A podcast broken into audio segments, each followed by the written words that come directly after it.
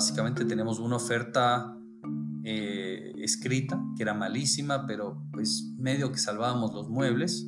Entonces decíamos a la banca, bueno, apresuremos ese. Yo en paralelo trato de cerrar alguna otra. Eh, fui a darme la vuelta, a visitarme a todos los retailers y decirles, miren, necesitamos una oferta hasta el 31 de, lo que sea. O sea, literal, cartas abiertas.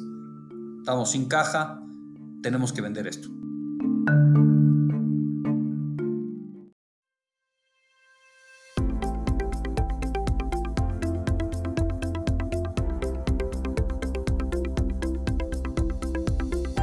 Bienvenidos a Creando la TAM, un podcast donde conversamos con emprendedores e innovadores de Latinoamérica para conocer sus historias y, a través de ellas, inspirarte a seguir tus ideas. Soy José Luis Ortiz y en el episodio de hoy Alejandro Freund nos cuenta sobre su ascenso y descenso con yaestá.com, intentando impulsar el e-commerce en Ecuador.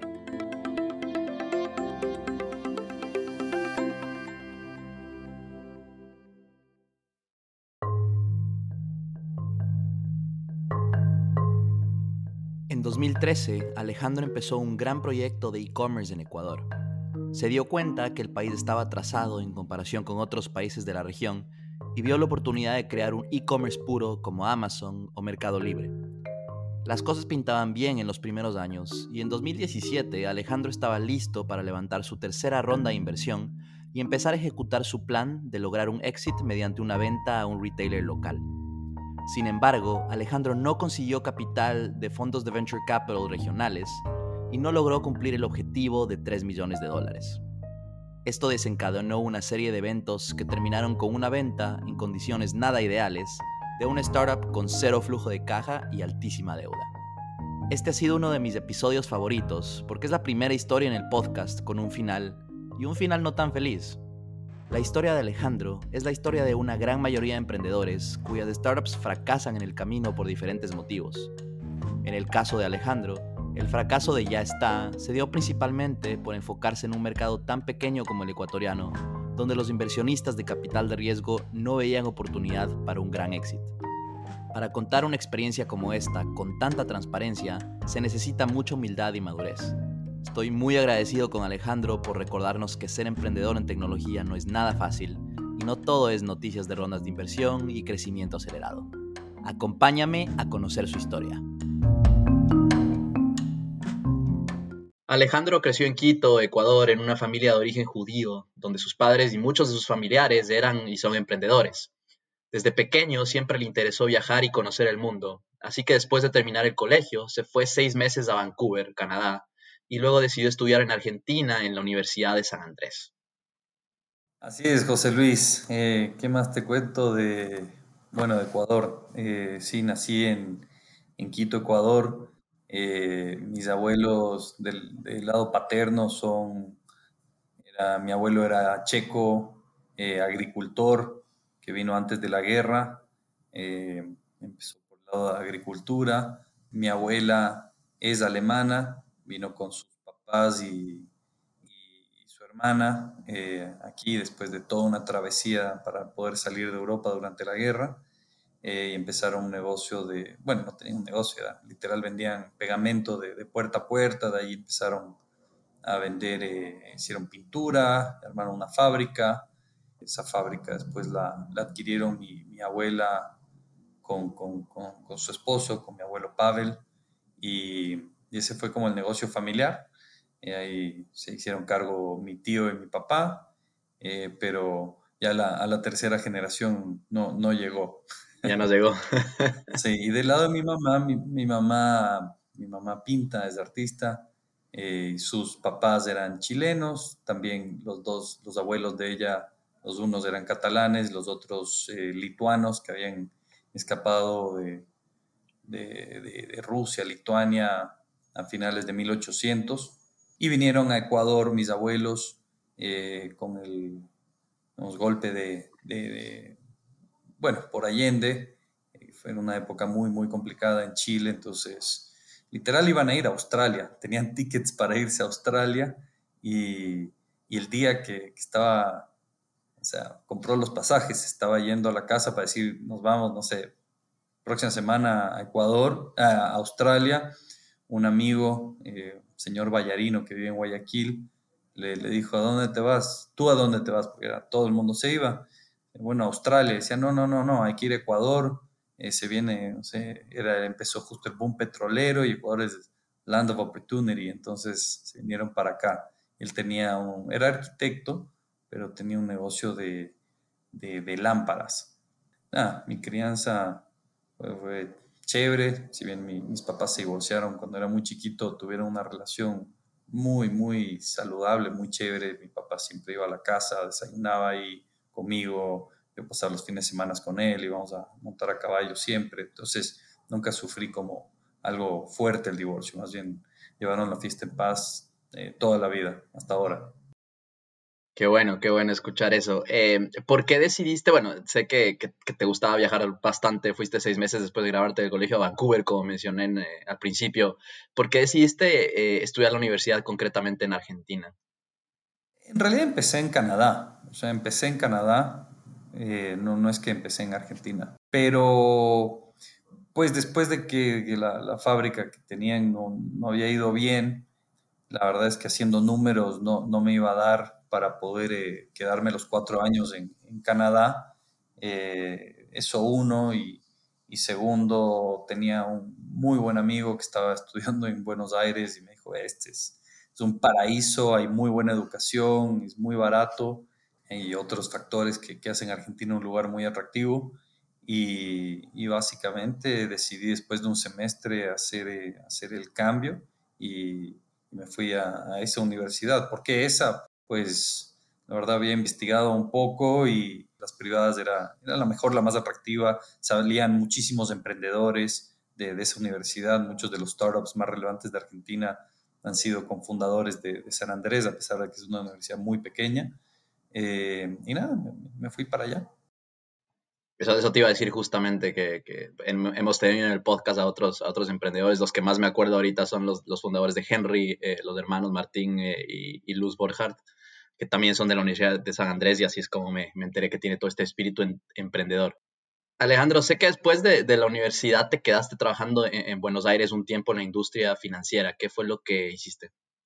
Bueno, básicamente porque entré a la industria financiera fue porque mi último semestre de la universidad la hice en UPenn, en Wharton, y, y hay una orientación hacia finance tan, tan fuerte que, casi que no puedes ver nada más. Entonces, eh, cuando regresé ahí para presentar la tesis, empecé a aplicar trabajo, trabajos y, me salió una oportunidad en, banca privada, en, una boutique firm que, trabajaba con, bancos en Suiza y, en, Estados Unidos. Y pues nada, empecé ahí un trabajo de analista, estuve dos años ahí, pero me di cuenta que, no era un trabajo para mí. Puede ser un trabajo para mí, el fit es bueno, mucho tema de networking eh, o sea, creo que, me hubiera ido bien en esa carrera, pero la verdad es que lo veía muy, muy plano.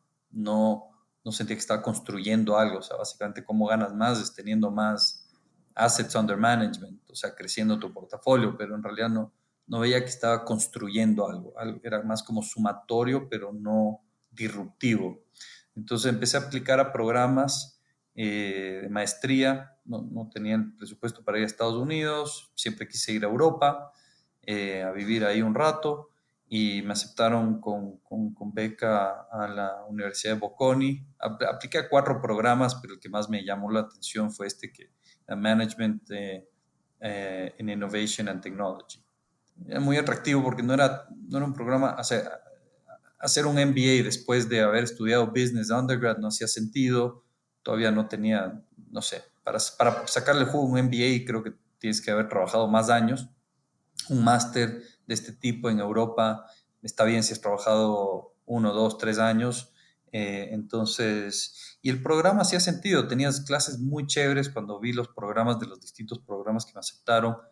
Este tenía temas de life sciences, mucho tema de energía renovable, eh, mucho el concepto de innovación, no necesariamente tecnológico. Tienes innovación metido en la moda, en procesos, cosas que no necesariamente son tipo high tech. También había high tech eh, innovation, pero hay very low tech innovation también, entonces creo que eso es lo que me gustó. Y más que nada es el, como el management of eh, innovation and technology, que, como lo dice el programa, eso era lo que, lo que hicimos dos años, fue un programa dos años full time y, y creo que fue muy buena, muy buena experiencia. ¿Dónde te proyectabas a futuro con este tipo de, maestría en innovación y tecnología? ¿Ya estabas planeando emprender en algún punto? O sea, ¿qué, ¿cuál fue, digamos, esa lógica de voy a hacer este máster ahí para luego hacer algo más? O sea, siempre, siempre supe que, iba a emprender. El tema era cuándo y, con qué base lo iba a hacer. Puedes lanzarte a emprender en el colegio, pero como que leí, había leído que no mientras más experiencia acumulabas, más chances de éxito tienes en el emprendimiento. Hay unos que le pegan con una idea y pues van para adelante, pero creo que las chances de levantar plata, de tener un poquito más de street credibility, eh, se, potencian después de tener más experiencia. Es mucho lo que le comparto a otros emprendedores, que, la verdad es que no, no, es un request, no es que te enseñan a emprender en la universidad, pero sí te dan herramientas, te dan frameworks, te dan te da network y te da más credibilidad de que el inversionista, o sea, el inversionista no está lanzando la plata en, no sé, en una persona que mañana se va a aburrir del proyecto e irse o cualquier cosa. Entonces, siempre supe cuándo era el tema. Entonces, yo me gradué en verano del 2011. Eh, la crisis que había pegado eh, el, housing crisis del 2000, 2008 si bien Estados Unidos rebotó muy rápido, 2009, bueno, 2010 ya estaba pues, empezando a crecer, Europa estaba recién golpeándose muy fuerte.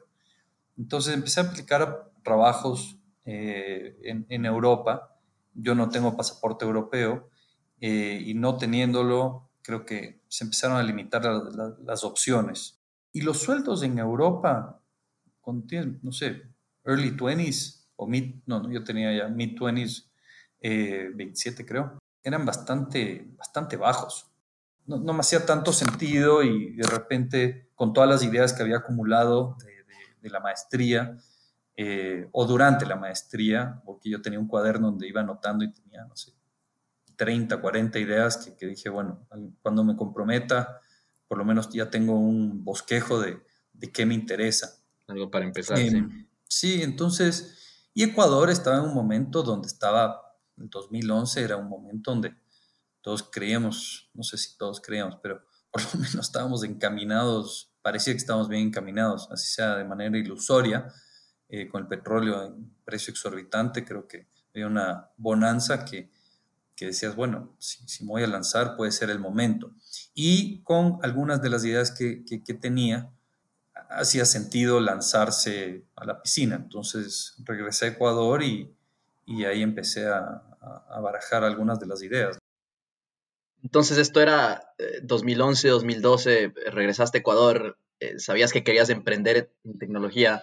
Eh, de esta lista de 40 ideas, ¿qué, ¿qué, hiciste? ¿Empezaste a evaluar cada una uno por uno? ¿Tenías alguna industria de interés para enfocarte? ¿Qué, ¿Cómo empezaste? La, que más, sí, entonces la industria que más me interesaba y casi que te digo que todavía me interesa es uh, dentro de energías renovables el tema de, procesamiento de basura. Es un negocio que, es fácil eh, como disrupt. Y, me metí ahí, empecé ahí los primeros meses. Mi papá estaba muy metido en ese tema. Y la verdad es que fuimos a visitar municipios y, empiezas a ver temas de, que te piden plata, empiezas a ver temas así. Entonces dije, no, no, o sea, ni loco voy a empezar mi carrera por ahí. Vimos otros proyectos de energía renovable, pero también había muchos intereses. Entonces, nada, seguí explorando. Otra de las ideas que tenía era comercio electrónico. Me parecía absurdo. O sea, yo ya en el 2005 compraba mi, supermercado en Buenos Aires por, por internet. O sea, ya cuando llegué a Filadelfia, las compras que hice para, para bueno, el dorm, eh, todo lo hice por, por internet. Eh, cuando llegué a Italia, eh, también, no sé, la lámpara, los colgadores, no sé, cualquier tontera comprábamos por internet. Eh, entonces llegué a Ecuador y empecé a sondear y, no había nada. Había, no sé, uno que otro, no sé, te ventas, tenía una página de Prati, pero, pero eran como muy poco commitment por parte de los retailers. hacia una transformación y tú ya veías grupos fuertes desde falabelas y grupos de, esa índole, metiéndole mucha, mucha energía a ese desarrollo y, las empresas retailers eh, tradicionales en Ecuador no, no, estaban haciendo nada. Entonces me hizo mucho sentido la idea, eh, le empecé a discutir con, con, alguna gente, acabé enganchando ahí con un mentor que tenía en ese momento con quien discutía las ideas, Fernando Moncayo, y, viendo las ideas, él también me dijo, ve, yo también tengo una idea aquí sobre e-commerce y creo que hay como hacer muchísimo por ahí. Entonces, ahí es cuando decidí dije, no, pues hay que ir por acá. De ahí el cómo, no sabía cómo. Entonces, en ese momento, entonces no, no había como un, jugador, digamos, puro de e-commerce en, en, Ecuador, o sea, eran puros jugadores establecidos que estaban empezando a hacer cosas digitales. Sí, tal cual. Porque Mercado Libre está aquí desde hace, no sé, más de 20 años, pero en Ecuador Mercado Libre no es un e-commerce player, es un, es un, es una clasificados. No tiene, aquí no hay mercado pago, no tienes logística, no, o sea, no es un, no, no puedes en Mercado Libre. O sea, puedes contactarte con el vendedor y después ver qué pasa, pero no había e-commerce con logística, electrónica, con métodos de pago, con diferidos, con catálogo integrado de todos los, eh, de los mayoristas, importadores o hasta retailers. Entonces vimos una oportunidad muy clara ahí para, para meternos de lleno. ¿En qué momento, porque asumo que pues empezaste, empezaste más o menos solo, ¿en qué momento uniste esfuerzos con, con tu cofundador eh, Martín Jara? Y bueno, Martín se volvió uno de mis mejores amigos en Buenos Aires. Él estaba estudiando en otra universidad, él estaba estudiando marketing y relaciones internacionales. Cuando nos graduamos ahí en Buenos Aires, él se fue a trabajar en Costa Rica, en Ogilvy, después se fue a trabajar en New York.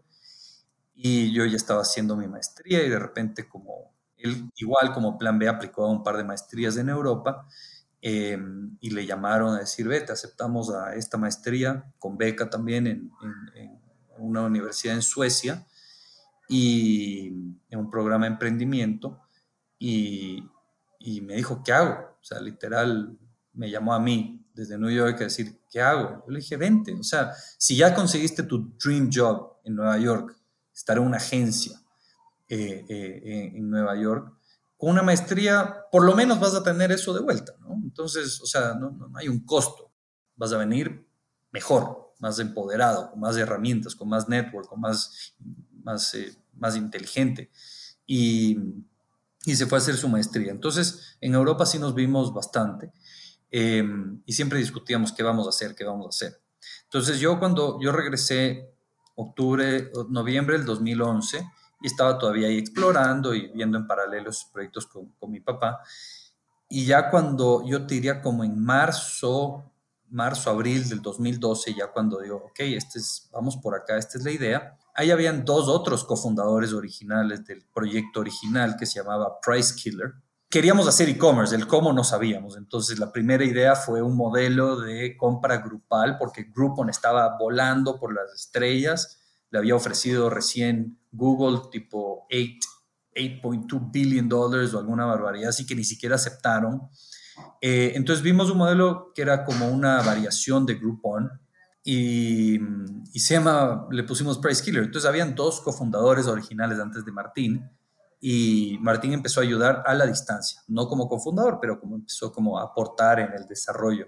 Y esos dos cofundadores, el uno pues se comprometió, se iba a casar, el otro también, y como que estaban en una etapa distinta de su vida, como para decir, listo, voy a trabajar sin sueldo y dedicarme a este proyecto 24/7. Entonces, como que sus prioridades tal vez no estaban del todo alineadas. El primero salió mucho antes, estuvo tres meses en el brainstorm y el otro estuvo un par de meses más y ya estuvimos los tres como cofundadores, eh, Martín, Carlos y yo.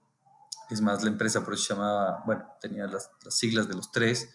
Eh, y, él salió después. Ese fue el primer como momento duro de fundador. ¿Cómo despides a un cofundador? Fue, bien duro porque era el hermano de mi mejor amigo, pero el tipo ya estaba muy dedicado en su trabajo. El man decía, yo le meto las horas que yo pueda, yo le voy a dedicar a este proyecto el momento que me pueda pagar el mismo sueldo que gano en, mi en la multinacional donde trabajo y era, mira, así no funcionan las cosas. Nosotros estamos ganando cero y metiéndole 24 horas. Tú le metes tres y quieres que cuando te podamos pagar el mismo sueldo, ahí te dedicas Entonces ahí básicamente hicimos una negociación, salió y el hermano le compró el pequeño porcentaje que le quedaba.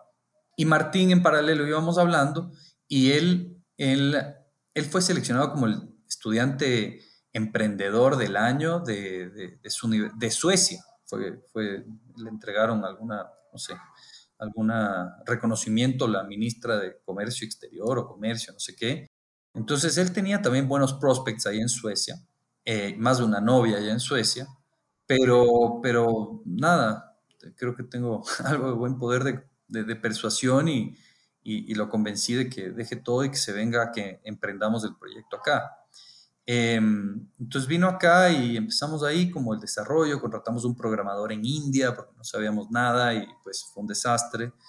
Eh, no funcionó porque no, no, no, el time difference, eh, integración con los botones de pago, con los bancos que ni siquiera tenían bien desarrollado, no es que tenían un API para clac, conectarte y chao, sino, o sea, fuimos de los pioneros. Entonces hubo muchísimo, mucha tierra que mover para poder arrancar esto de ahí pasamos a otro programador, de ahí no sé qué. A la, larga, pues acabamos, eh, nuestro mentor Fernando nos dijo, vean, le he comentado este proyecto a, a Ernesto Kruger, eh, este señor es muy visionario y, está empezando un concepto de laboratorio de emprendimiento. Eh, los quiero presentar, a ver si es que, porque no teníamos plata tampoco para poder eh, contratar así una mega programadores ni nada. Entonces dijimos, bueno, perfecto, si damos equity a cambio de que nos hagan todo el desarrollo, pues fabuloso. Entonces, en julio del 2013, me parece, llegué, Martín se devolvió a Suecia un año después, él terminó en julio del 2012, pero pues un año estuvimos ahí medio dan, definiendo qué, hacer. qué hacer. Él tuvo un emprendimiento en paralelo, más tuvo como un mini trabajo en paralelo, yo también como medio sobreviviendo, porque pues no podíamos estar sin sueldo por dos años y hasta que la idea tenga un poquito de pies y cabeza. Y el momento que ya llegamos a un acuerdo con, con, con Kruger, ahí Martín dijo, ahí regresó y listo, firmamos un acuerdo y, y, Kruger nos puso los desarrolladores y las oficinas y algunas otras cosas como para dar toda esa base inicial de, de, arrancar el proyecto. Fuimos el primer proyecto incubado ahí en Kruger Labs eh, fue mucha experiencia de, de, de, lado y lado, muy agradecido todo, todo el apoyo. Eh, y llegó el momento donde, sí, a los par de meses, ya cuando lanzamos y, y empezamos a vender, eh, donde ya el directorio, teníamos ahí justo, tú lo entrevistaste, a Sebas Castro, lo logramos convencer de que se una al directorio en diciembre del 2013. En noviembre levantamos 50 mil dólares de capital semilla. O sea, el desarrollo empezó en septiembre. El capital levantamos en noviembre, Sebas Castro se unió en diciembre, en la primera venta fue en febrero del 2014 y en abril dijimos ya, listo, muchas gracias Kruger, pero tenemos que alquilar nuestra oficina, tenemos que contratar nuestros propios programadores y tenemos que destetarnos, digamos. E, e, ¿Esa, esa ronda inicial de 50 mil fue con inversionistas ángeles a nivel local o, o Fue un inversionista ángel, sí. Un inversionista ángel. Buenísimo. Sí, yo no, no, no, sé si te acuerdas tú, pero pues por ahí del 2000. Ahí nos conocimos. Ahí nos conocimos, exactamente. Eso te iba a decir, me acuerdo clarito. Era como alguien está haciendo e-commerce en Ecuador y Alfonso Villalba nos presentó. Entonces, en, en 2014 pasaron varias cosas. Pues primera venta, lanzaron oficialmente, eh, se independizaron, como, me cuentas. Eh, ¿Con qué productos eh, empezaron? Ya hablando un poquito más acerca del negocio de e-commerce como tal, ¿con qué productos empezaron y cómo fue esa atracción al inicio, aparte de esta primera orden que, que sé que fue de un pack de cerveza artesanal? sí fue impresionante la primera venta, porque imagínate que eran como dos años, casi dos años in the making. Y, cuando se dio esa primera venta fue como que, ok, this is real. O sea, como dicen, shit got real. Y fue, fue muy emocionante. Lo fuimos, fuimos a entregar ese producto nosotros mismos personalmente. El receptor del producto no quería ni bajar. Decía, no, déjenlo donde el guardia. Nosotros no, no, no entiende, tiene que bajar, tenemos que entregarle en las manos fue muy chistoso porque coincidencialmente, 100% coincidencial, la entrega fue, no teníamos ni logística porque asumimos que desde que prendemos el site hasta que hayan las primeras ventas, no sé, íbamos, no sé, figure it out. Emprendimiento es figure it out along the way, ¿no? O sea, no, no tienes todo, puedes armar el business plan que quieras, lo hicimos y todo, pero pues, todo eso al día uno que lanzamos ya básicamente al tacho porque todo vas eh, iterando y reinventando y cambiando y modificando y mejorando. Pero fue muy gracioso una anécdota ahí que literal fue el edificio de al frente. Y después de meses, meses de trabajo, prendimos la plataforma un 12 de febrero y la primera venta entró el 13 de febrero, como tú dices, una caja de 24 cervezas Andes, y llegó la dirección de entrega y la dirección era la misma del edificio donde estamos trabajando. Entonces es, es imposible. Es un bug. Es un bug, obviamente, lo quería matar al programador. Le dije, desgraciado, o sea, vamos meses trabajando y no podemos trace de dónde, dónde hay que entregar el pedido. Me decía, pues que no sé qué pasó. Y, es chistoso, pero no sé, tal vez dislexia, pero la, la dirección era González Suárez, N3296 y Jacinto Bejarano. Y nuestra oficina era González Suárez, N3269 y Jacinto Bejarano. Entonces, no sé, las chances eran ínfimas porque habíamos hecho, no es que hicimos publicidad offline para que la persona de al frente justo vea un letrero y pida. O sea, literal la publicidad era nationwide a través de AdWords y Facebook. Eh, Qué locura. Sí, entonces justo fue ese pedido, fue muy chistoso. Pero nada, empezamos, teníamos tres proveedores, eh, cuatro proveedores. Paco, que tenía, no sé, un par de impresoras, un par de resmas de papel y, no sé, el catálogo tenía 21 productos. Teníamos tres opciones de vino, no sé, tres opciones de cerveza, eh, y CESA, Almacenes Japón, tenía también ahí, no sé, un par de productos prendidos, literal, 21 productos. nosotros, fruto de esfuerzo, trabajo, maestría, opportunity cost, y claro, prendimos el site y pedimos opinión a los amigos y era como, sí, no sé, no, se entiende el modelo de negocio porque tenía este componente como de compra, medio compra grupal. Y hay 21 productos, o sea, como, ¿qué vas a vender ahí? Eh, entonces, pues nada, una vez que ya lanzamos, nos metimos de cabeza, Martín y yo, a traer proveedores. Llegamos a tener 500 eh, proveedores y más de 50 mil productos, que, medio, algunos, no todos, pero la mayoría están como conectados, que leíamos su inventario, o sea, tenían que actualizar su inventario a través de un, de un Google Sheet que habíamos hecho ahí, que jalaba el inventario. Y nada, y echamos a andar, o sea, desde la primera venta hicimos un cambio de modelo de negocio porque pues no hacía sentido.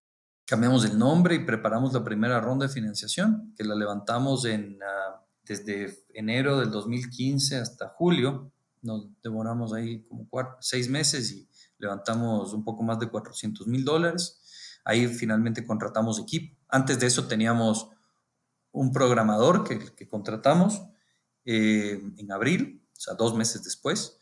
Eh, y en julio contratamos, creo que un pasante, eh, programador, eh, y contratamos, no sé, algún otro pasante. Entonces, pero después ya levantamos la primera ronda y si armamos equipo, jalamos gente que estaba en e-commerce, una persona que vino de, de una chica que, que, justo se casó con un ecuatoriano, entonces había trabajado en Amazon, otra persona que estaba trabajando en en Best Buy, entonces tenía experiencia de Customer Service, otra persona que trabajaba en fibeca.com y trabajó mucho en ese, desarrollo y, una persona que trabajaba en Urbano, entonces esa persona manejaba logística, contratamos una agencia de marketing digital eh, y como ahí empezamos ya a, a, materializarse todo esto, ¿no? Este, este sueño.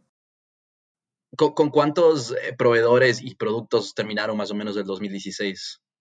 Pues, estimado, me, imagino que difícil acordarse. No, sí, no, sí me acuerdo. Tenemos más de 500 proveedores y más de, más de 5 mil, eh, más de 50 eh, productos. Entonces, era un catálogo medio amplio, pero, pero no éramos dueños de ninguna categoría.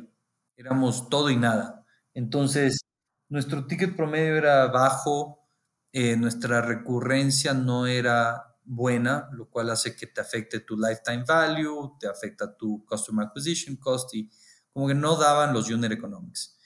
Y, y en ese momento, justo te contaba ahí que hablábamos antes de Fede Male, que el socio de él, también amigo mío, Alan Kraus, había invertido algo, digamos, más, más simbólico en, en, en Ya está. Y, y, después de que ellos se, pues se fueron para abajo, eh, Avenida, eh, yo estaba en Buenos Aires y, lo invité a Alan Kraus a venir a Ecuador. Le dije, ve, puta, después de ese mega golpe, ¿por qué no vienes a, a, distraerte? Ándate a la selva, ándate a Galápagos. O sea, ven como a... Y de paso, no sé, nos das un par de tips. O sea, acaban de ustedes de hacerlo medio parecido ya está, pero en una escala 10 veces más grande. Ellos habían levantado, no sé, más de 50 millones de dólares. Entonces nosotros, obviamente, éramos como algo que apuntaba a ser algo tipo Avenida, pero Avenida sí se estrelló muy fuerte. Entonces ahí hicimos como un regroup después de haber crecido tanto. Em, y vino Alan eh, a mostrarnos muchas cosas, un tipo que lo admiro muchísimo y nos enseñó mucho. Primero, lo primero que hicimos fue reorganizar el equipo. Nos veíamos como una familia, todos nos queremos, todos nos amamos, pero estás, te olvidas a veces que estás dirigiendo una empresa y la empresa va evolucionando en etapas y distintas etapas requieren distintos perfiles. Y mucha gente vino porque le conozco y, y ve, mi amiga tal nos puede ayudar en tal o mi amigo tal y algo trabajó en tal y pero requieres talento que esté up for the challenge. Entonces, y tienes que aprender a diferenciar amistades de, de, los perfiles que empiezas a necesitar y requerir. Em, entonces, cuando vino Alan, como que sí analizamos cada perfil, él los entrevistó muy detallada, detenidamente, analizar qué hacen, cuál es su rol, cuál es su función. Y, y sí, o sea, fueron los primeros como despidos que hicimos. Y fue shock, o sea, fue un shock fuerte para la cultura de, de ya está. Hemos construido todo este de, nos queremos, nos amamos, somos una familia, pero de repente es como, wow, ya, o sea, we're, we're, playing with real money y tenemos que, oye, ahora es... Y, y sí, entonces empezamos ahí, justo fue el momento donde el Linio, que era nuestro competidor directo, pues había entrado muy fuerte, le aguantamos, le aguantamos, a la final eh, salieron, eh, y contratamos a varios perfiles de ahí, contratamos unos tres, cuatro perfiles de ahí, contratamos un CFO, un tipo de casi 50 años, pero nos faltó un poco más, nos faltó algunos perfiles, nos faltó más seniority. Eh, y, la, mental, la, mentalidad de frugality más bien nos jugó un poco en contra. En vez de contratar un buen perfil de, no sé, 4 mil dólares, contratábamos tres perfiles de mil. Eh, entonces, si te das cuenta que, que, que, que, requieres a veces invertir más agresivamente en, recruiting. Entonces eso fue un cambio. Habían cambios de jerarquía. Es como que el grupo de leadership, y era como, no, esta persona no, va a tener un jefe. Ya no hace parte del grupo de leadership. O sea, hay que ser, ponerse, es duro. Eh, de ahí... complicada reestructuración de, de, de, la startup en ese una momento. Una mega reestructuración, porque hubo resistencia y nosotros no hicimos un follow, digamos, un full commitment a, eso, esas ideas planteadas por Alan. Eh, por otro lado, el tema de reestructuración del catálogo. Teníamos 500 proveedores, pero no caíamos en cuenta lo que nos costaba cada proveedor. No habíamos hecho un análisis bueno de unit economics, de contribución, de margen de contribución. Y la verdad es que empezamos a analizar y muchísimos proveedores nos hacían perder mucha plata. El ticket, o sea, el, el ticket promedio era muy bajo, la recurrencia era baja, las cancelaciones eran altas, el defect rate era alto, mandaban equivocado, eso nos hacía perder plata porque le devolvíamos. Entonces, no sé, un proveedor que vendía una mermelada, lo que sea, de mora, que costaba 5 dólares, por decir lo que sea, ya directo en esa venta perdíamos plata. No, sabíamos eso, pero perdíamos plata. Pero de repente mandaba de mandarina y reclamaba en Customer Service, me mandaron de mandarina, pedí mora, uy, mil disculpas, le, devuelvo la plata, quédese con el producto. Y el margen que le cobraban, no sé, era el 20% o el 15%, lo que sea. Y era muy como, o sea, proveedor, mandaste mal. Ah, es que ya no había demora. ¿O por qué no despachó? Va dos semanas tarde. Es que, no sé, me fui de vacaciones. Se fue de vacaciones el jefe. No, no sé, era como, tenemos una cadena muy amplia pero no bien armada. Entonces nos dimos cuenta, empezamos a hacer análisis de Pareto, análisis de, dónde está nuestro, o sea, nuestro, nuestro revenue, dónde está nuestro margen, dónde está nuestro ticket, dónde está nuestro... Y, y sí, matamos, no sé, el 90% de los proveedores. Fue muy duro, ese fue otro golpe cultural muy duro, porque nosotros decíamos, vivimos para el pequeño artesano que vende chocolate y cerveza y, lo que sea, y de repente, no, chao, sorry, te vas, te vas, te vas. Sea, pero, pero tú, solo me, tú solo me cobras el momento que vendes. O sea, y si vendes, ganas un margen. ¿Por qué? O sea, ¿por, qué? pierdes plata conmigo? ¿Por qué pierdes plata? Entonces, si ni siquiera tienes mi inventario, pero sí, hay muchísimos costos que uno no, no se da cuenta eh, a priori. Y nos tocó hacer un shake-up del catálogo y nos enfocamos solo en tecnología y hogar después. Volvamos un poco a lo que mencionaste ya antes, Alejandro, que, que, pues tu objetivo y el objetivo de ya está, en general, era hacer un, un éxito en algún punto, ¿no es cierto? Querían pues que alguien los compre, ya sea a nivel local o a nivel regional. ¿Cómo te sentías respecto al progreso hacia ese objetivo de, de éxito eh, en 2017 cuando estaba pasando todo esto? O sea, me sentía muy bien. La verdad es que estos cambios fueron muy duros, pero, pero eran muy necesarios. Y, dije, perfecto, o sea, si veníamos tan bien y creciendo bien con ese desastre, con esta limpieza, pues todo va a mejorar. Entonces, eh, sí, hicimos mucho esfuerzo en mejorar procesos. Vinieron unos chicos de MIT que nos ayudaron también. hicimos una alianza ahí con dos de, los, dos de los cinco miembros del directorio eran graduados de MIT y hicimos una alianza con su programa de entrepreneurs que te mandan ahí cuatro mega cracks del G-Lab. Del G-Lab, G-Lab, exacto, para, para, no sé, analizar un problema. Entonces dije, no, estamos muy bien caminados. Es más, la segunda ronda de inversión, que fue en el 2016, estuvo oversubscribed, o sea, hubo más plata de la que pudimos aceptar. Entonces dijimos, pues, por todo lado va bien. Y eso tal vez fue un boost de ego bueno, pero, pero tal vez no nos hizo caer en cuenta algunas otras debilidades. Entonces, en ese momento salimos, o sea, después de dejar esto medio armado, nos ayudó mucho Alan, ayudó el G-Lab y, reorganizamos, cambiamos el equipo, etcétera. Dijimos, uff, perfecto, ahora sí, listos para levantar esa tercera ronda. Armamos un deck muy bien armado, o sea, los otros decks estábamos vendiendo humo. O sea, siempre vendes humo, vendes la visión, vendes la idea de, pero, pero este... Pero tenían tracción en esta época. Claro, este tercer deck ya teníamos algo, something to show for. Eh, y los nombres de inversionistas que estaban detrás del proyecto, la cantidad de banderas, o sea, cantidad de países, nacionalidades que estaban dentro del cap table. Y fue, fue claro, eh, empezamos la ronda, pero ya esos montos que teníamos que levantar eh, ya, eran, ya eran un poquito out of reach para, para el local. Y el inversionista local tampoco es que entendía muy bien, eran inversionistas con poca experiencia de inversión en startups. Entonces, explicar un follow-on investment o explicar una futura dilución, explicar como algunos de esos, o, valuation más alto, o sea, como conceptos, no sé, básicos, tal vez en Silicon Valley se volvieron un poquito más difícil de canalizar. Entonces, no sé, siempre había los, los, inversionistas base que invirtieron en todas las rondas, pero, pero, pero hacían un pequeño componente de toda la ronda. ¿La ronda de cuánto era? ¿De cuánto planeaban? La primera fue de hasta 500, levantamos 412. La segunda era de hasta un millón, levantamos un millón. La tercera era de hasta 3 millones y no logramos levantar más que un poquito más de un millón. O sea, literal ni llegamos al millón 100. Pero ya teníamos una estructura mucho más grande, unos requerimientos de marketing mucho más fuertes, requerimientos de tech. Entonces esa plata, lo que nos duró un millón en la segunda ronda, la tercera un millón no te duraba ni, para los chicles. Eh, y demoró mucho.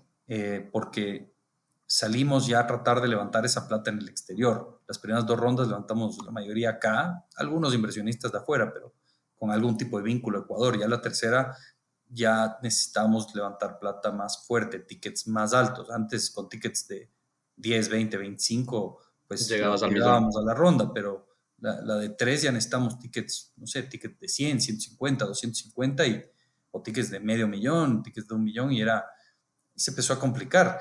¿Y por qué se complicó? Principalmente porque justamente no hay un ecosistema en Ecuador eh, y los emprendimientos ecuatorianos que han tenido éxito es porque pues, han usado Ecuador tal vez como un testing ground, como una base, pero han ido a exportar sus servicios o productos, principalmente servicios, hacia, hacia el exterior.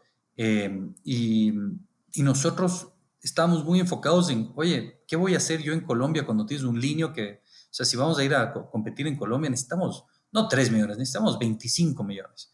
Si vamos a ir a abrir México, Brasil, lo que sea, vamos a competirle a mercado libre, eh, tal vez no nos, no nos la creímos, no nos creímos tal vez capaces, tal vez era un reality check, no íbamos a competirle con lo que habíamos armado a, Mercado Libre, a Falabella, Linio, afuera. E, era la verdad. Entonces dijimos, no, let's stick to our plan. Y es dominar Ecuador y hacer un proceso competitivo entre los retailers, porque tienes muchos retailers que venden electrodomésticos, que venden, o sea, en Ecuador tienes, o sea, hay un mercado o sea, no es como en Colombia que hay un Pepe Ganga o en México que tienes ya ahora un Best Buy, tal vez un otro player. En Ecuador tienes, está muy atomizado todavía ese mercado de retail. Por más que se comporta más como oligopolio, pero está relativamente atomizado. Tienes, no sé, 10 players que venden lo mismo, que tienen un tamaño relativamente parecido. Y de ahí tres retailers mega grandes, diversificados, que están en todas las áreas. Entonces, dijimos, bueno, hay uno de nosotros, somos el líder y hay 15 prospects y todos tienen que, si quieren sobrevivir en el mediano o largo plazo, invertir en e-commerce. ¿Qué es más fácil? ¿Arrancar de cero o comprar al líder y apalancarse de eso? Entonces, la sí, tenían las de ganar. sí, nos hacía sentido. Eh, y si abríamos un país más, por ejemplo, un Bolivia, bueno, ¿quién nos iba a comprar? No sé. Ya no había un player de Ecuador que compraba, que le interesaba comprar dos países o tres países o un player de Bolivia. O sea, como que hacía sentido el armarlo en Ecuador para que un player local de los que facturan 100, 150, 200, 300 millones, que hay varios de esos, o los tres que facturan más de 500 millones, que, que, que, digan, bueno, esta compra, ¿cuánto? Pues no sé, 8 millones, 10, 12, lo que sea, a lo que, podamos eh, llegar, dependiendo cuán bien manejamos el proceso de, de MA, pues deberíamos llegar a un resultado. Sí, no íbamos a ser un 100 million dollar company, lo sabíamos desde, tal vez desde el día uno, pero sí poder construir un primer éxito, una primera historia y después ir al siguiente. Cuando, cuando saliste a buscar pues, el resto de inversionistas fuera de Ecuador, en, Latinoamérica, y te empezaron, me imagino, a, decir que no, pues porque no, no llegaste a los 3 millones, ¿cuáles eran las razones? O sea, ¿por qué, por qué no? Había muchos pros y siempre eran como, mira, me encanta el equipo, me encanta la energía, me encanta el, la atracción es decente, no es que crecíamos 10x año a año, crecíamos 3x año a año. El, market position, el board que teníamos era estelar, eh, los advisors que teníamos, que también eran inversionistas, la mayoría era top, top notch. ¿Qué es lo que básicamente frenó? Y la respuesta común en, desde México hasta Argentina fue, mira, en Ecuador no hay exits, o sea, tu tesis está muy limitada, o sea, mi upside de ganar invirtiendo en esta tercera ronda para un éxito en la siguiente es, no sé, en el mejor de los casos hago 3 a 1, yo tengo que buscar proyectos de 10x o 100x para poder compensar los que, los que fracasan, pero para un proyecto que me va a dar, no sé, 2x, tal vez, si les va bien, y logramos un éxito en Ecuador donde no hay track record de exits, no es, no, es, la tesis de, no es la tesis de los VCs. No es la tesis de los VCs. Entonces nos quedamos como que un gap donde era... Estás en la mitad, básicamente. Nos quedamos, sí, en la mitad, porque no íbamos a hacer una empresa de 10X para esa ronda ya. Sí, esa fue la, la respuesta principal o la, la, común de la mayoría. Y ahí fue un, bueno, entonces, ¿qué hacemos? Nos vamos, expandamos, vamos a otros países. Pero era como ya too late into the game. O sea, sí había como, pero como que nos dábamos igual la cabeza de, de, hay que seguir, esta es la tesis. O sea, hay 15 retailers en Ecuador que nos tienen que comprar, que a alguno le tiene que interesar esto, todos les tiene que interesar conceptualmente. Eh, vamos por ahí, nos casamos con esa, con esa tesis. Y en ese momento, cuando, cuando no pudieron eh, pues levantar esa tercera ronda, ¿tenían ya conversaciones activas con estos 15 retailers que, que, dices en Ecuador o, todavía era un vamos a esperar a... No, todavía no. Entonces, ¿qué decimos con el board? Em, ya estábamos muy cash constrained. Esto ya era segundo Q, o sea, primer Q del 2018. Tuvimos un directorio como en abril, mayo, y, y fue un, vean, muchachos, no podemos levantar esta plata hemos tratado por aquí, por allá y, es la misma cosa. Es, o salen de Ecuador o no van a levantar plata en serio.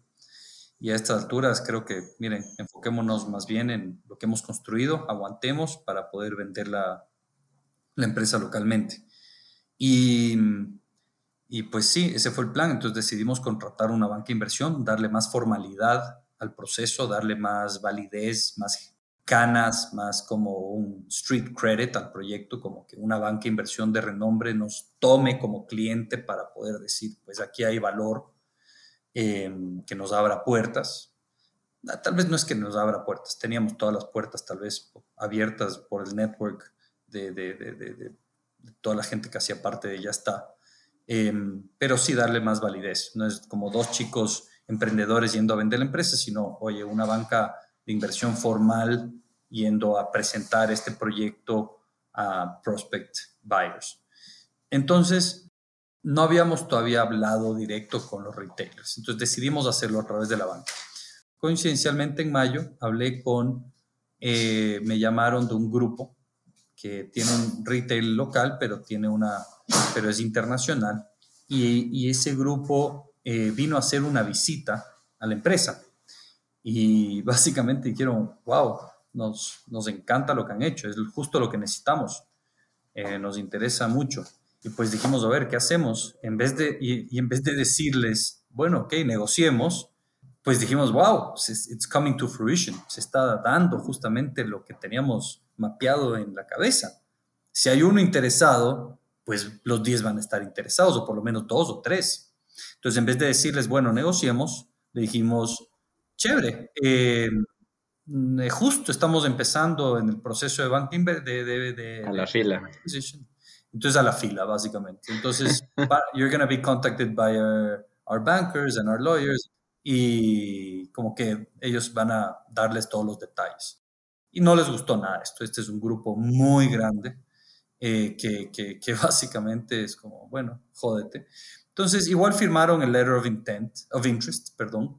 Entonces armamos el deck, armamos toda la vaina, empezamos a distribuirlo y, sí, hasta septiembre teníamos nueve NDAs y letters of interest firmados, pero cash was running out. O sea, literal ahí levantamos una nota convertible para poder aguantar el proceso de M&A. O sea, ya no teníamos. ¿Cuánto, ¿Cuánto cash flow tenía para cuántos meses?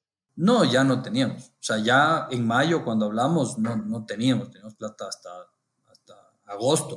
O sea, literal, no teníamos plata. Empezamos a apalancarnos de los proveedores. O sea, mal, heavy. Acumulamos deuda a lo loco, con todo con el pro de, pues, lo venderemos y ahí limpiamos las deudas o, descuentas el pasivo dentro del precio de, negociado, no pasa nada. Entonces vendíamos, no sé, X, no sé, vendíamos 10 eh, teníamos 30 días de crédito y el proveedor decía, bueno, págame. Decíamos, uy, ¿sabes qué? Extiéndeme la línea de crédito, te doy 5. Entonces de repente ahora le debíamos, y vendíamos 10 más, le, debíamos 20, le pagamos 7, y de ahí vendíamos 30, le pagamos 10. Y fuimos extendiendo las líneas de crédito a, no sé, 180 días. Eh, imagino el, el, estrés en ese, o sea, no, unos meses locos, me imagino. Una barbaridad. Entonces, en ese, en ese momento levantamos 350 mil dólares puso la, eh, principalmente entre los inversionistas del board, inversionistas de los advisors, o sea, como que el, grupo, el tight knit group, los más cercanos, eh, para darnos el chance de llegar y, y acabar el proceso de M&A, porque supuestamente iba a durar 3, 4 meses. Entonces, digamos que hasta noviembre, diciembre ya deberíamos Em, y con esa plata teníamos hasta el 31 de enero algo de flujo, ¿no? Siguiendo, seguir acumulando pasivo enorme, pero por lo menos supervivencia. Y en ese momento, sí, firmaron estos grupos, pero pues retail season pega fuerte, empieza en noviembre.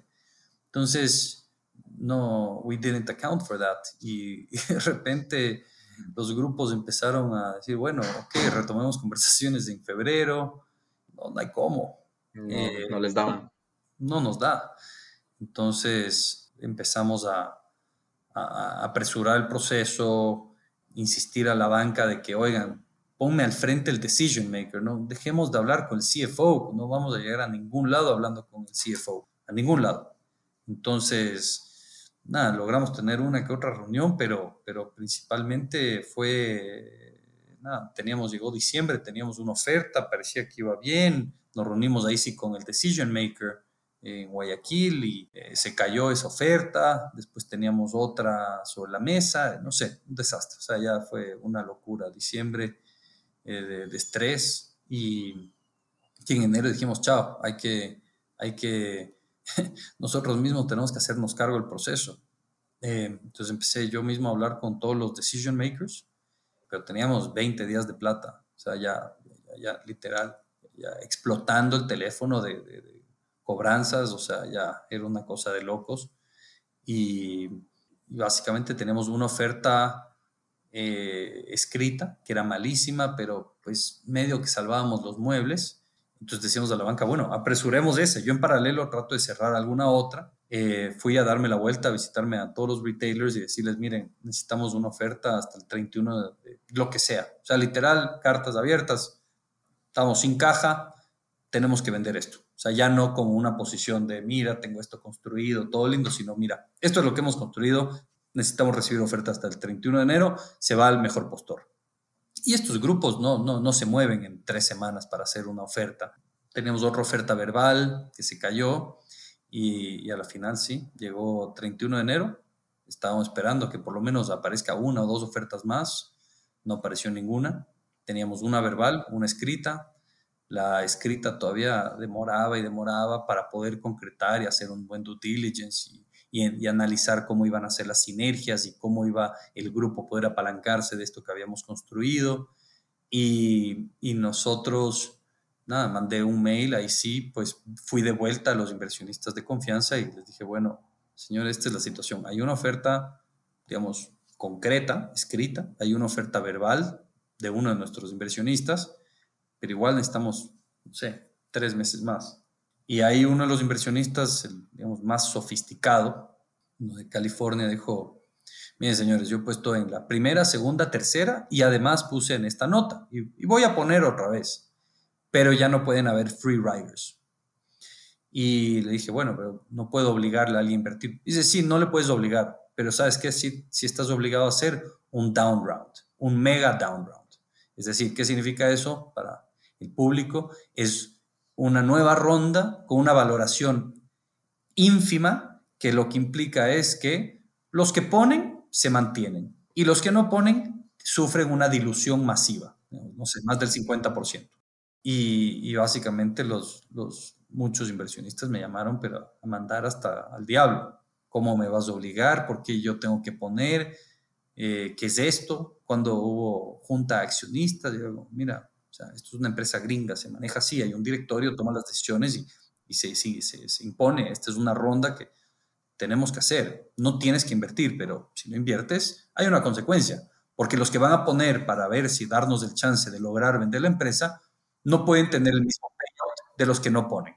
Al, final, entonces, ¿quién, quién les compró? ¿Cómo terminó la historia? Bueno, pusieron casi todos los inversionistas eh, en, ese, en esa nota convertible y se cayeron esas dos ofertas, literal. Ese domingo, básicamente dijimos ya, o sea, levantamos esa plata adicional y se cayeron las dos ofertas, la verbal y la escrita. Y ya eh, nos sentamos con los abogados y con los contadores y con el directorio y dijeron, el lunes, esto fue un viernes, váyanse a descansar este fin de semana, el lunes tienen que ir primera hora a la oficina y, decir que gracias, hasta aquí llegamos, despedir a todos y tratar de nada, liquidar las, deudas pasivos laborales, pasivos tributarios y de ahí pues no sé qué pasará con los 700 y pico mil dólares de pasivos con proveedores, contadores, abogados, etcétera, etcétera, etcétera. Eh, pero bueno, lo importante era lo, lo, prioritario, no lo importante. Lo prioritario era pasivo laboral y pasivo tributario, digamos, fiscales, obligaciones. Y ese domingo me fui a, a ver el Super Bowl en la casa de un amigo, me invitó a, tomar una cerveza y ver el Super Bowl. Sabía que estábamos en una etapa bien dura. Eh, yo me había separado esos días de, mi esposa y estaba ahí conversando en el Super Bowl y yo estaba con una cara demacrada, ¿no? Ya no sabía ni qué hacer. Y le digo, le explico toda la situación. Le digo, nada, en 12 horas tengo que ir a, nada, despedir a todos. Y chao, todo este sueño de 6 años se, fue al tacho. Eh, entonces me dice, pero ¿por qué? Ta, ta, ta. Y me dice, ¿y de cuánto estamos hablando? Yo le digo, mira, ahorita, olvídate, por un dólar te la llevas. Me dice, ¿en serio? Le dije, sí, o sea, literalmente pagas los pasivos y te haces cargo de la empresa y es tuya. O sea, dice, pero ¿y cómo podría funcionar esto? dije, mira, no sé, si es que bajamos costo legal y hacemos esto y hacemos lo otro, pues costaría tanto operarla por un año hasta que la vuelvan rentable. Eh, y los pasivos son tanto. Y, ya, entonces me dijo, ve, literal, se nos cayó esta semana un deal por ese monto. Íbamos a comprar una empresa y no pasó el due diligence y no la compramos, entonces tenemos como que eso, esa plata libre para algún proyecto interesante. Le dije, por favor, dime si es en serio. Cayó del cielo, sí. Literal, mañana tengo que despedir a todos. Me dicen, no despidas a nadie porque ahí pues todo lo que se ha construido se va a la basura. Eh, entonces, puedes aguantarme unos días. Le dije, o sea, no sé, cada día que pasa seguimos agravando el problema y el compromiso con los inversionistas fue o esta plata se usa para terminar el proceso y vender la empresa o se termina para, para cerrar de una manera lo más ordenado posible. Pero no puedo hacer el seguir tratando de vender la empresa y de ahí generar un problema mayor. Entonces, nada, en resumen, me llamó lunes a primera hora, me dijo, ve, dame tres días, llamé al directorio, les dije, necesito tres días si es que en tres días, o sea, no vamos a despedir la gente hoy, lo hago el, el, viernes, o sea, les prometo que hasta el viernes, o sea, cuatro días más ya, ya entrado el gasto ya da lo mismo. O sea, no daba lo mismo, pero pues, in the grand scheme of things daba lo mismo. Entonces me dijeron, listo, tienes hasta el, hasta el viernes y literal cerramos un deal en tres días con este grupo que, que no estaba ni siquiera mapeado. Wow. Eh, gracias, no, o sea, gracias por compartir la, la historia, Alejandro. Es, eh, yo creo que, que es importantísimo compartir este tipo de, de historias de, de, cosas que no salieron bien, ¿no? Porque la, si nos ponemos a ver los números, es lo más probable. Tú empiezas un emprendimiento y pues ahorita no tengo los números en la cabeza, pero más del 50% de probabilidades o más del 50% de emprendimientos, no, mucho, más mucho del, más. En realidad más del 70. Más del 70 terminan fracasando. O sea, el Venture Capital, como lo tiene contemplado, es 70 quiebra total, 2 o sea, 20 o 2%, 20%, 2, 2 de 10, medio que zafan, pueden hacer un poco de plata o algo. Y uno debería romper. Uno es el mega éxito. Pero sí, la estadística claro. es agresiva. Claro, claro. No, y, y, y, pues, en verdad, gracias por, las, por compartir la experiencia. Yo creo que o sea, es, es, la primera historia que escuchamos de, de, una empresa, de un startup que tuvo que cerrar y de pues, un founder que viene a contar esa historia de qué pasó. Y no es fácil, no es fácil. Te agradezco por eso. Eh, y pues espero que nadie de los que haya pasado por, por el podcast en verdad cierre en algún punto, aunque probablemente pues más de uno lo hará. Así que, pues yo creo que ya para, para cerrar un par, de, un par de preguntas. La primera es, eh, me imagino que esta experiencia con Ya está te dejó pues, una cantidad grande, gigante de lecciones y aprendizajes. Muchos de nuestra audiencia serán futuros emprendedores, actuales emprendedores en Latinoamérica.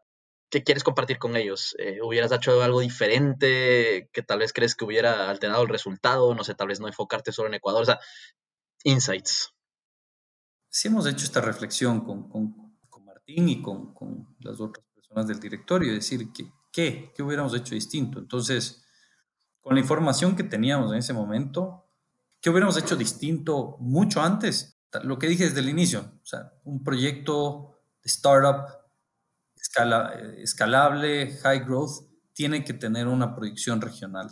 ¿no? no puedes armar algo que esté enfocado en un mercado, peor en un mercado tan chiquito ni siquiera startups que están solo enfocados en tal vez ni Argentina ni Colombia. O sea, es como que tienes que estar por lo menos en México y ojalá México y Brasil y ojalá toda Latinoamérica y ojalá mundial.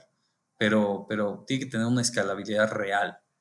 Eh, lo otro es, sí, mucho más esfuerzo en, en, unos perfiles más claves, ¿no? O sea, gente un poco más senior. Como que para las primeras etapas estuvo muy bien, pero traer cabezas. Y esa gente, digamos, las que estaban en el equipo podría haber seguido funcionando, pero, pero es muy distinto cuando traes un, un, una, persona con otros skill sets y más experiencia.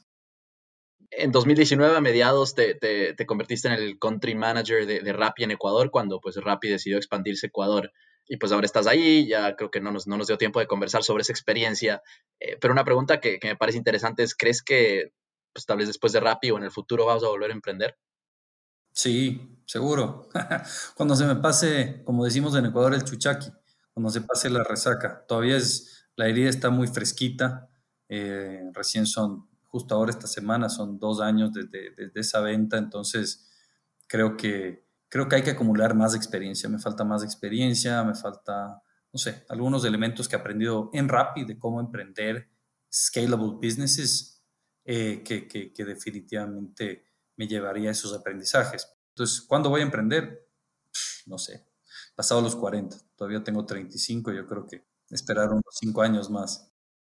Buenísimo, Alejandro. Gracias nuevamente por compartir pues, tu, historia y aprendizajes. Eh, para terminar, te hago ya la, última pregunta, que es la que hago a todos, a todos aquí en Creando la TAM, eh, y es, pues, con base en tu experiencia de ya está, de, de Rappi en los últimos, pues, casi dos años, eh, ¿cómo crees tú que podemos continuar creando en Latinoamérica y desarrollando el ecosistema de emprendimiento y de tecnología? Con más gente lanzándose a la piscina y, seguir impulsando empresas como Rappi, como Nubank, como Mercado Libre, que, la verdad es que el ecosistema que crean alrededor es fantástico porque la cantidad de founders, creo que, no sé si, ¿quién no, me acuerdo si tú lo compartiste o lo vi, pero en LinkedIn lo vi reciencito, la cantidad de, de founders que han salido de, de, de Rappi es, es, es, enorme y eso solo va a seguir generando porque mucho, mucha gente dentro de, empresas como las que nombré, eh, empieza a ver nichos y cosas que tal vez ya un Rappi, un Mercado Libre es demasiado grande para meterse ahí, pero ahí encuentra estas áreas y oportunidades para, para poder eh, innovar. Entonces, es más gente lanzándose a la piscina, más experiencia. Yo creo que, tenemos que ver founders un poco mayores, con más experiencia, más canas, eh, que salgan de empresas como, como, como las grandes, o no solo como las grandes, empresas también medianas, eh, que, también están cogiendo tracción, pero que, que, aprendan de ahí, que saquen un buen network, que, encuentren un problema, que armen una buena propuesta de valor y que hagan un proyecto escalable. Y eso, y la plata va a venir sola. Y la plata ya, ya mostró empresas como Rappi, Mercado Libre, Globan, OLX, etcétera, que la plata viene cuando tienes un buen proyecto con una buena propuesta de valor. Eh, pero, pero sí, o sea, hay muchos emprendedores que tienen, no sé, 20, 21 años y quieren lanzarse a la piscina con toda y, la verdad es que mi recomendación es, o sea, estudien, vale muchísimo el estudiar, todavía sigue siendo vigente. Yo con rato, si bien tal vez en programadores puede ser un poco distinto, más de autodidactas, pero, pero cuando quieres un perfil para gerente comercial o gerente logístico, gerente lo que sea, si buscas gente con, con, estudios, con experiencia, con, con, experiencia laboral, experiencia de emprendimiento, porque te da como un reliability más grande, ¿no? Tienes tantos perfiles aplicando, entonces ¿cómo, cómo eliges pues esa gente? Y esa gente que mañana salga a emprender, pues tiene más capacidad de crear valor. Este fue Alejandro Freund con la historia de yaestá.com. Una historia que demuestra que emprender es una montaña rusa. Espero ver a Alejandro regresar a este mundo en unos años. Si te gustó este podcast, por favor compártelo con más personas y síguenos en Spotify, Apple Podcasts y en redes sociales. Nos vemos en un próximo episodio.